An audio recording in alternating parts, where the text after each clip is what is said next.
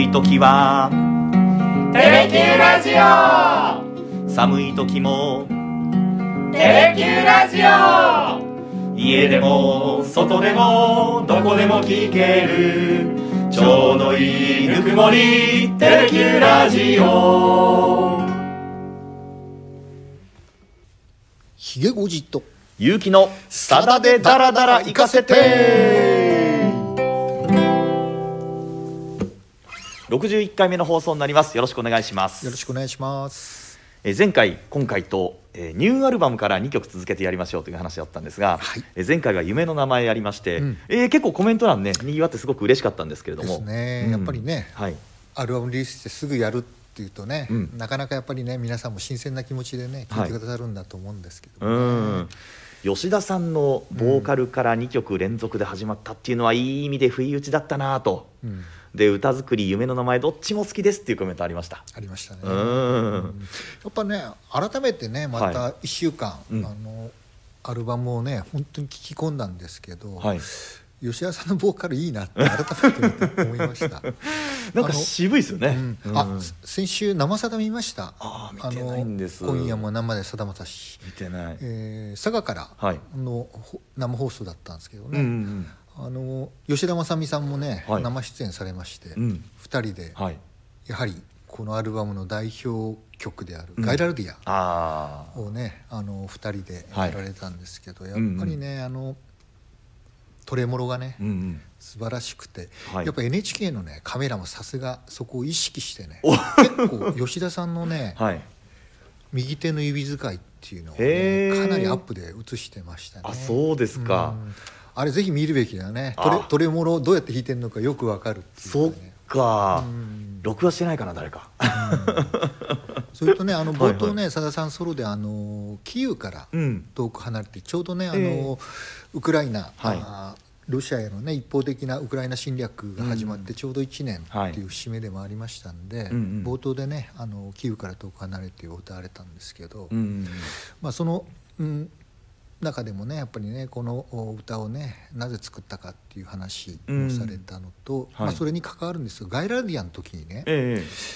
またあのなぜ母がね、うん。この歌を好きだったのかこの歌が好きだ花が好きだったのかっていう解説の中で、はい。南九州では、うんうん。これね特攻兵にね、うん。渡してた花なんで、うん。特攻花とも呼ばれてましたっていう解説をされてちょうどね、うんうん。いわゆるまあキーウ、はいはい。うんまあ、いわゆる戦争ええ。とまたこのいわゆる特攻花っていうね、ちょっと関連してええ。佐田さんがねトークされた後、うんうん。ガラルディをねやられたんですけどね。なんか特攻花の下りは私聞いたことありますね。うん、やりましたね私も。実は先んじてひいごじさんが この番組内でも解説をされていたと。まあ当然さださんねその辺意識してね、はい。あのさださんも当然作曲作詞作曲される時にそのことも意識して、うん。まあ、お母様が好きだった清子さんがねはい。好きだった花がガイラリアだったと思うんですけど、それがね、うんやっぱり戦争にまつわる花だったってこともね、うんうん当然意識されてやっぱりあの歌を書かれたとは思うんですけどね。はあはあはあはそれからまたもう一人の方のコメントでまちゃみさんのボーカルは忘れ物の中にも入ってますよと、はいはいはあそうなのかうん。と思ったんですけど、私もあのコメントを受けて思い出しましたね。えー。いやだから50年前と今とのその声の違いって聞き比べてみたいななんてね、うん。私聞いたことなくて、うん。思いましたね。ただね、うん、はるかに明らかに今回の方がうまいですね。あそうですか、うん。まあそれはねいわゆるその録音の技術うん。うなのかもしれないですけど、はい。うん。なんかね、ええ当時のうん。ままさみさんのうん、なんか歌唱っていうのはちょっとボソボソっとした感じへえあそうなんだ、遠慮がちな歌唱ですね。あそうなんですね、それからまあ常連さんのコメントでまあうまいこと言うなと思ったんですけど50年を経た小木についたあ小木だって。50年を経た小木についた新たなグレープの実なんだななんてね、あうまいこと言うなと思いながら。それがまたね、はい。あのみずみずしいというのがね。うんうんうん。はい。うんということであのかなりコメント欄がにぎわってとても嬉しかったです。さあさあ、そんな中はい。なんですけれども、ええ。ー今回やる楽曲は、えーお約束通り新しいアルバムの中からもう一曲と、はい。うん。いうことになりましたけども、うん。私この歌好きですね。私も大好きですね。あ。やっぱね、うん。これはやっぱりねさだまさしにしか書けない楽曲だなというふうに思いますしね、うんうんうん。やっぱねあのーちょっとねネタバレ、うはい。歌う前にネタバレになりますけども、ええやっぱり青春時代にうん。本当に挫折をね、うん。繰り返しそれをね乗り越えたはい。さださんだからこそ、うん。今があると思いますし、うんうん。やっぱあの頃のやっぱりねやっぱり自分と本気で向き合ったさだまさし少年さだまさし青年がやっぱりね今のおグレープさだまさしを本当に支えてんだなっていうのをね、うんこの歌を聴くと改めて思いますね。はい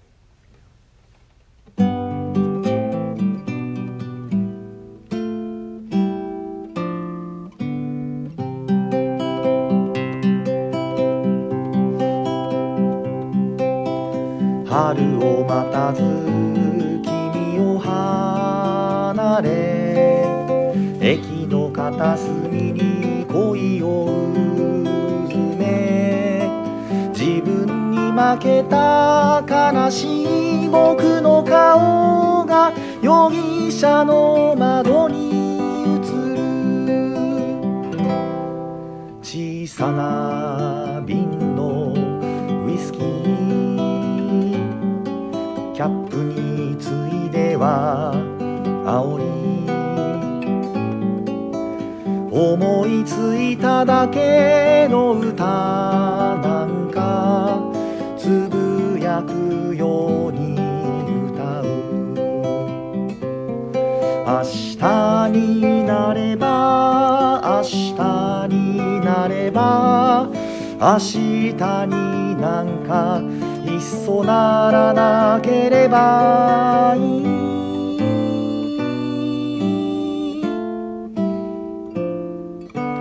春を待たず離れ駅の雑踏に恋をうずめ追われるようにふるさとに帰る容疑者が川を渡る。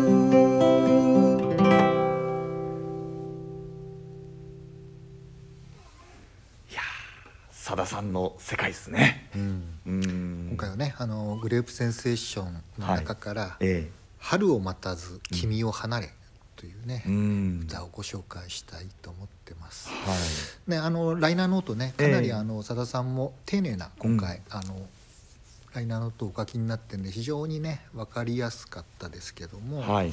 まずタイトルね、うん。これあのもともとねアガサ・クリステええ。ィの小説のタイトル「春にして君を離れ」うん。これがね頭にあって、はい。いまあ、このタイトルに惹かれてこの小説も読んだってねうん。お書きになってますけども。やなんか難しいタイトルだなと思って最初に、うん最初はね、ええ。そう思いましたけどね、ええええ。まあ今回さださん優しいですよね。ライナーノートの解説が非常に分かりやすいっていうか。はい。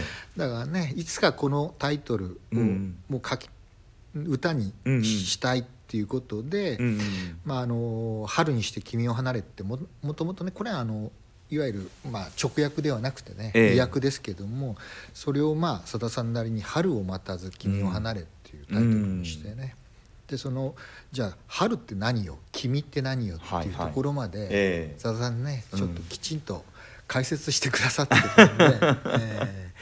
まあ、春を目前にした挫折うん。というのをテーマにして、うん。このここでいう春っていうのはね、はいぱ自分の人生上の目標だったり夢だったり、はあえーチャンス。はい。でまた「君」っていうのはね、うん。まあ、自分の夢だったり希望だったりっていうね、もちろんそれは恋でもいいんだけど、うん。一つの人生の途上でね、はい。えーまあ、挫折して、えまあ、春を待たずにね、えうん。まあ、ふるさとに帰っていく自分っていうのをね、うん。えーまあ季節的にもねちょうどあのこの2月末はい。というのが、うんうん。まあ、春を待たず君を離れっていうちょうどいいかなと思ったんですけど、ええそれよりもね何よりまあゆうきくんも私もねこの歌が好きだなっていう思いがね本当に。もうアルバムの中で一番好きかもしれない。はい。うんこれやろうよっていうね、はい。うん。珍しい意見が一致しましたよ。確かに。これよくさださんの歌の中でも、うん。要は傷ついてふるさとに帰るっていう構図の歌って何曲かあるじゃないですか、うん、あのね、この番組でもね、ええ。あの紹介しましたあの「駅」っていうね、うん。ええはい。まあ浅田さんのシングル曲もあええりますけどね、はい。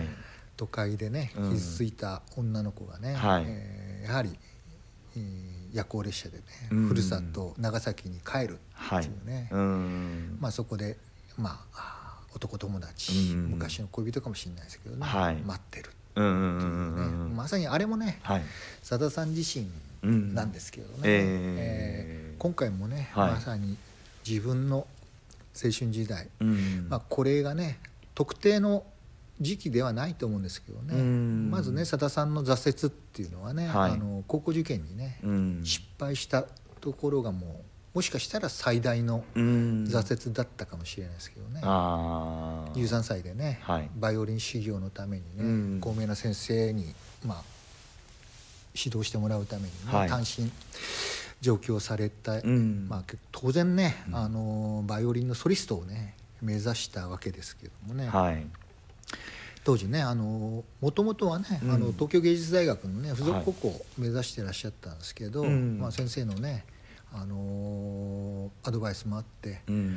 まあ、あの都立駒場高校というところの芸術科を、まあ、第一志望に変えてね、うん。そこを受験されたんですけどね、はい。当然受かると思ってたところがうん。不合格。あということで、まあ、二次募集のね、うん。国学院高校にねはい。進学されたんですけど、これがやっぱりね一つさださんがもうバイオリンをお諦めるね、うん。最初の大きな挫折になったわけですよ、ねあ。うん、だからこれが15の春、あはい。うん、16歳になる直前の話ですよ、うん。まあ、だけどねこの時はまだねウイスキーをね、煽ったりはしないでしょう、確かに。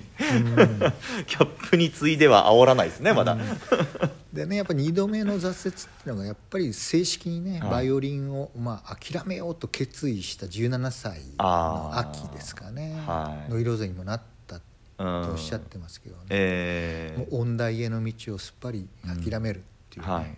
バイオリン母の夢だったうん。うん。うん。うん。ソリストになる夢をきっぱり捨てたのが17の秋、うん。そしてまあ3つ目がやっぱりあれでしょうね二十歳の時のね、夏にね、アルバイトの掛け持ちとね、うん。えーお酒はい。で体調壊してね、うん。急性肝炎で、はい。えーまあ、長崎に逃げ帰るっていうね、うん。これがね9月の上旬ですか。うん。1978年。はい。大学2年生の時ですね。国学院大学法学部2年生の時に、はい。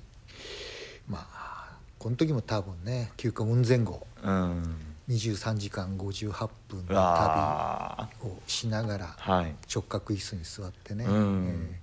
えーえー眠ったか眠らないかわからないような夜を過ごしながらね、うん。えーふるさと長崎に帰はい。っていかれたんでね、うん。多分この辺りが一番ね、うん。この歌あにのおまあ、しえー新象風景に近いのかもしれないですけど。3回目の挫折の時。うん。ただねこの時は急性肝炎でね、飲んじゃダメですよウイスキーなんか。でもそれはもしかしたら飲んだかもしれないですしね、ああ確かにね。まあ、このねやっぱり二十歳までのはい。3つの大きなね、うん。えー挫折っていうのがね、えやっぱりさださんは本当にたくましくしたえし、うん。その時の風景ですよね、うん。駅の片隅にね、はい。恋をうずめうん。まあ、駅の片隅に夢をうずめたんですよね、あ自分に負けたーうん。悲しい僕の顔がっていう、うん。この顔もねいわゆる顔面のがんっていう顔ではなくてね、うん。難しい方ですよはい。ねあのうん。まあ、表情が入った方の顔ですよね、はい。容疑者の窓に映るっていうね、うんでウイスキー煽りながらね、はい。思いついただけの歌をうん。まあつぶやいたんでしょうけどね、うでんああ明日になれば明日になれば明日になればとかって思いながらも、うん。もう一回もう一回出直そうと思ってるんだけどいっそ明日なんか来なければいいっていうね逆にね。うん諦めた未来がまだ受け入れられない。ですよね。そこまで深く傷ついて、えあー。もういっそ明日なんか来なければいいってういうん心境って分かりますよね、なんとなくわかりますねもう。この年になるとねそういう体験何回かしてます、何回かありますよね。夜が明けなきゃいいと思いますね。うん。本当にね、うん。でもそれをねやっぱりこう列車の予期者だからね、はい。もう考えるしかないわけですよね。うん。眠りたいけど、はい。眠れない、ううん。ん、まあ直角椅子でねなかなかね、熟睡もできないでしょうし、うん。ここにねいわゆる追われるようにふるさとに帰る容疑者が川を渡るっていうね、はい。ちょっとうつらうつらしたかなと思うと、うん。鉄橋に差し掛かると、はい。列車ってあ。音が大きくなるじゃない。確かに。うんうんうん。でちょっと揺れも大きくなるっていうかね、はいはい。大体目覚めるんですよね。でまた現実に引き戻されるみたいなところを繰り返しながらうんふるさとに帰っていくっていうかね。へえやっぱ座ってるしかないですもんね列車って。そうですね。うん。立つトイレに立つ時ぐらいですかね。うんだけど絶対に目的地までは行くしなんか必ず到着もするし必ず明日も来るんですよね、そうですね、うん。だけどなんかちょっと抗ってる自分がいるのかな、うん。だけどなんで自分は負けてしまったのかこうなってしまったのかってやっぱりずっと考えますよね。うん。振り返りますよね、はいはい。と後悔は当然ある、うん。でじゃあこっからどうやって立ち直るのか立ち上がるのかっていうのを、はいふるさとに帰るまでずっと考えるわけですからね。うん。うん。明日になんか一層ならなければいい。うん。ああ。その気持ちもね。本当わかる。うん。さださんも多分そういう気持ちに何度もなったんでしょうけどね。うん。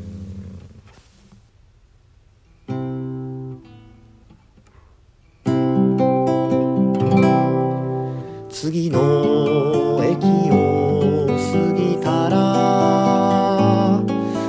今までの僕を捨てよう。思いついただけの夢なんて君には届かない。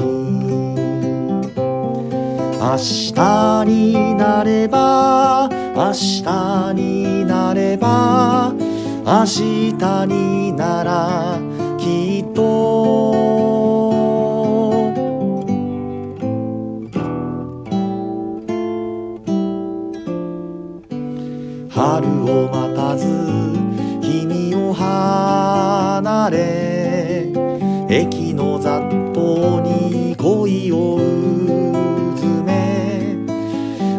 追われるようにふるさとに帰る容疑者の窓に。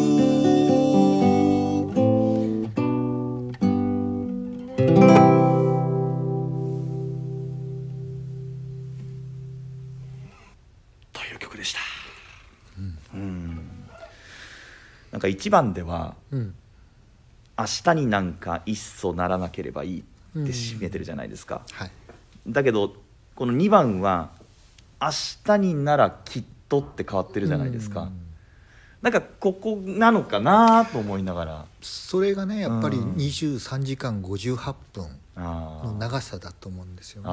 その中でやっぱり本当にねなんでこうなってしまったのかって後悔ばかりうん。が最初は多分ね思いつくことっていうのはそうだと思うんですけど、はい。辛くてね、うんやっぱねそのさださんがライナーノートにもね書いてらっしゃいますけどはい。青春時代うん容疑者は僕に故故郷までの長い時間を与えてくれましたと。はい。ざ挫折を繰り返した青春の頃の最も深く悲しく痛い時間でありました、あしかしうつらうつらと眠ったような眠らぬようなうん。一夜のおかげで、諦めるべきものを諦め失った ものの重さを胸の内にうん。えー弔うことができたっていうね、うん。まあ、だからそこでやっぱり長い時間容疑者の中でね、うん。もう悶々とすることによってねはい。ちょっとだけうん。明日の希望が見えてくるっていうかあねそういう時間がさださんにとって非常に貴重だったってことがね、うん。この歌のメッセージだと思うんですけど、やっぱり自分と向き合うってね、うん。自分と向き合ってやっぱり謙虚にね、うん。やっぱり今までの自分、はい。そして明日からの自分っていうのを考えるっていうね、うん。この時間が貴重なんだと多分ね、うん。この歌に込められたんだと思うんですけどね。あもちろんねさださんそのねーはい。二十歳までにね3つの大きな挫折って言いましたけども、え実は30前にもね、えはい。もういわゆる一流の音楽家になった後も、うん。ね前もお話ししましたけど打ちのめされたわけですよね。あまあ、ソロになってね、まあ、はい。もちろんあのグレープ時代っていうねえ精霊流しがブレイクした後ね「うん。無縁坂」も大ヒットしてね、あはい。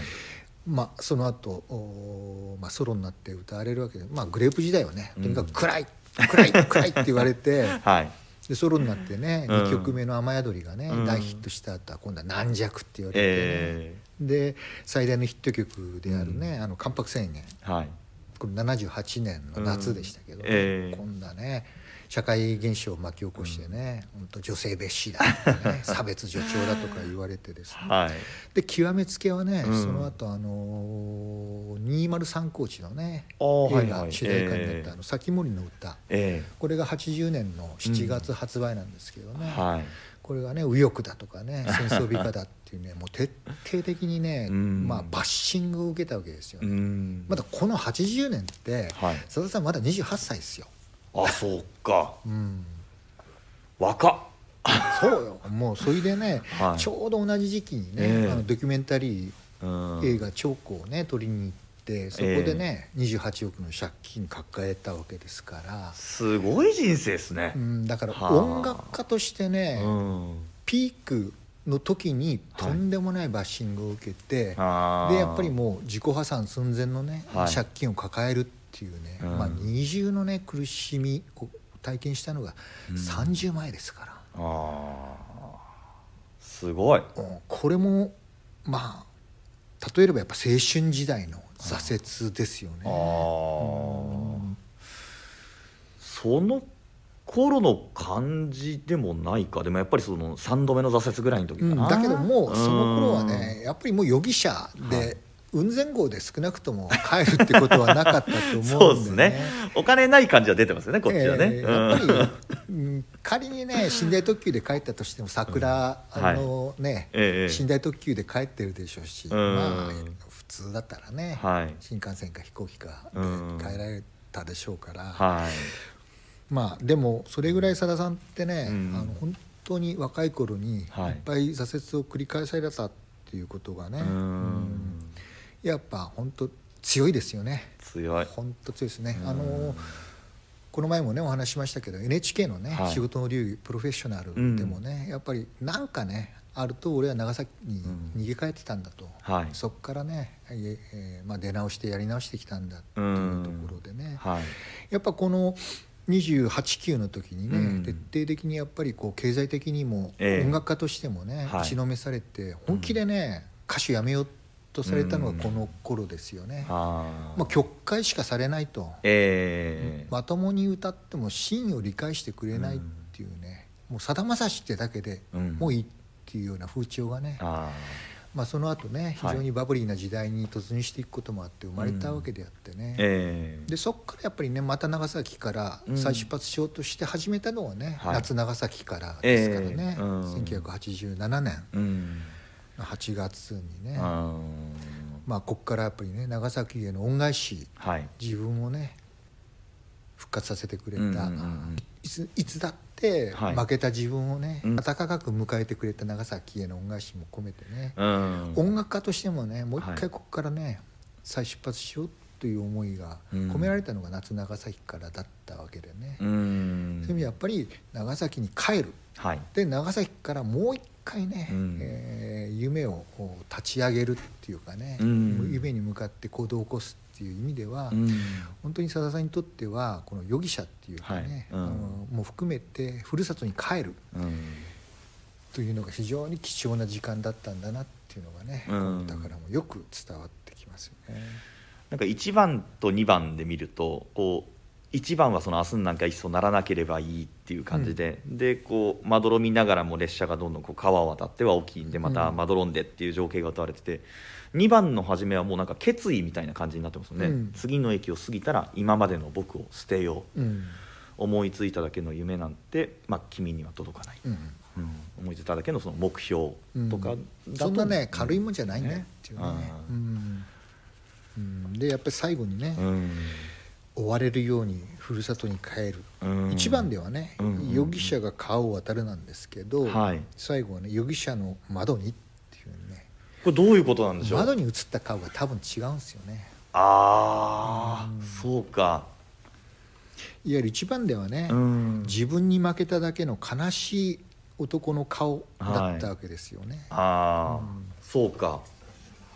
そこがねうんやっぱりね、うん。やっぱりもう一回ね、うん。うん頑張ってみようっていう自分の中で、うん。ある種ちょっとした活力が生まれてきた顔悲しいだけじゃない顔うん。が多分そこにあったんだと思うんですけどね。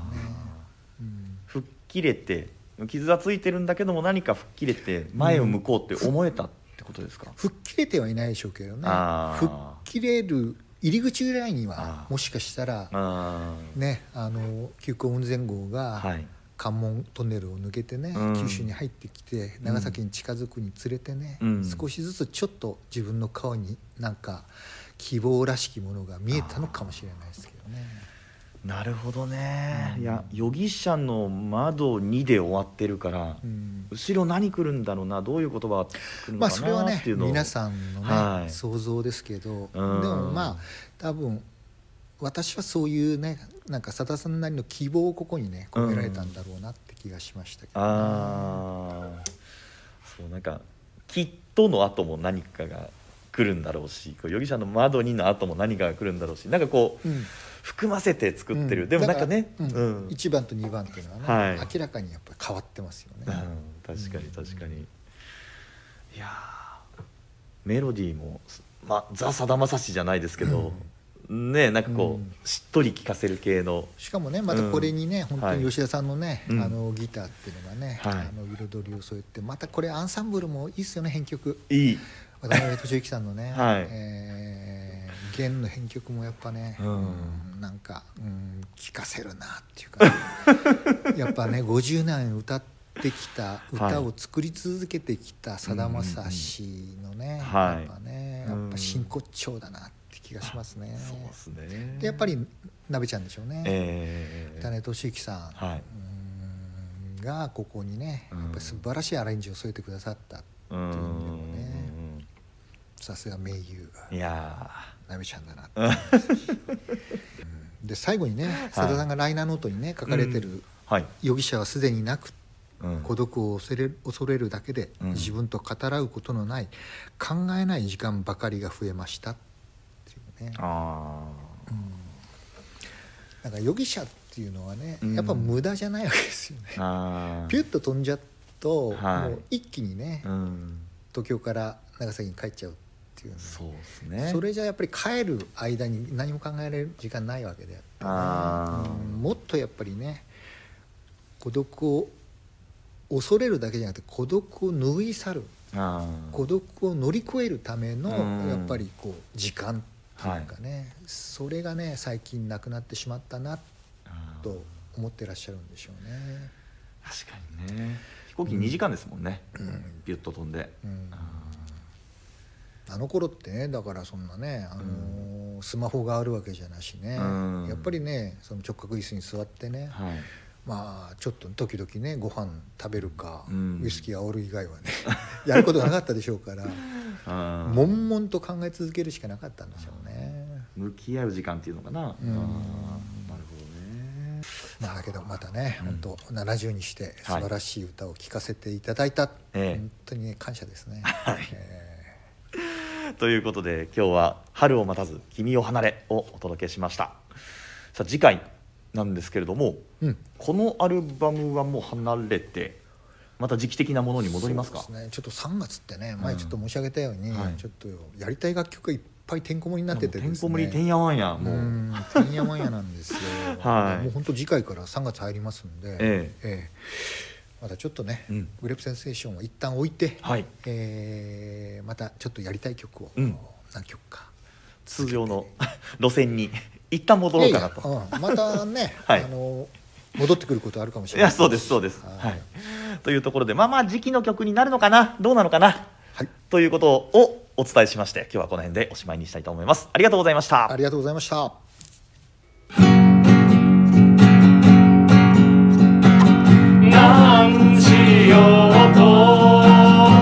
よ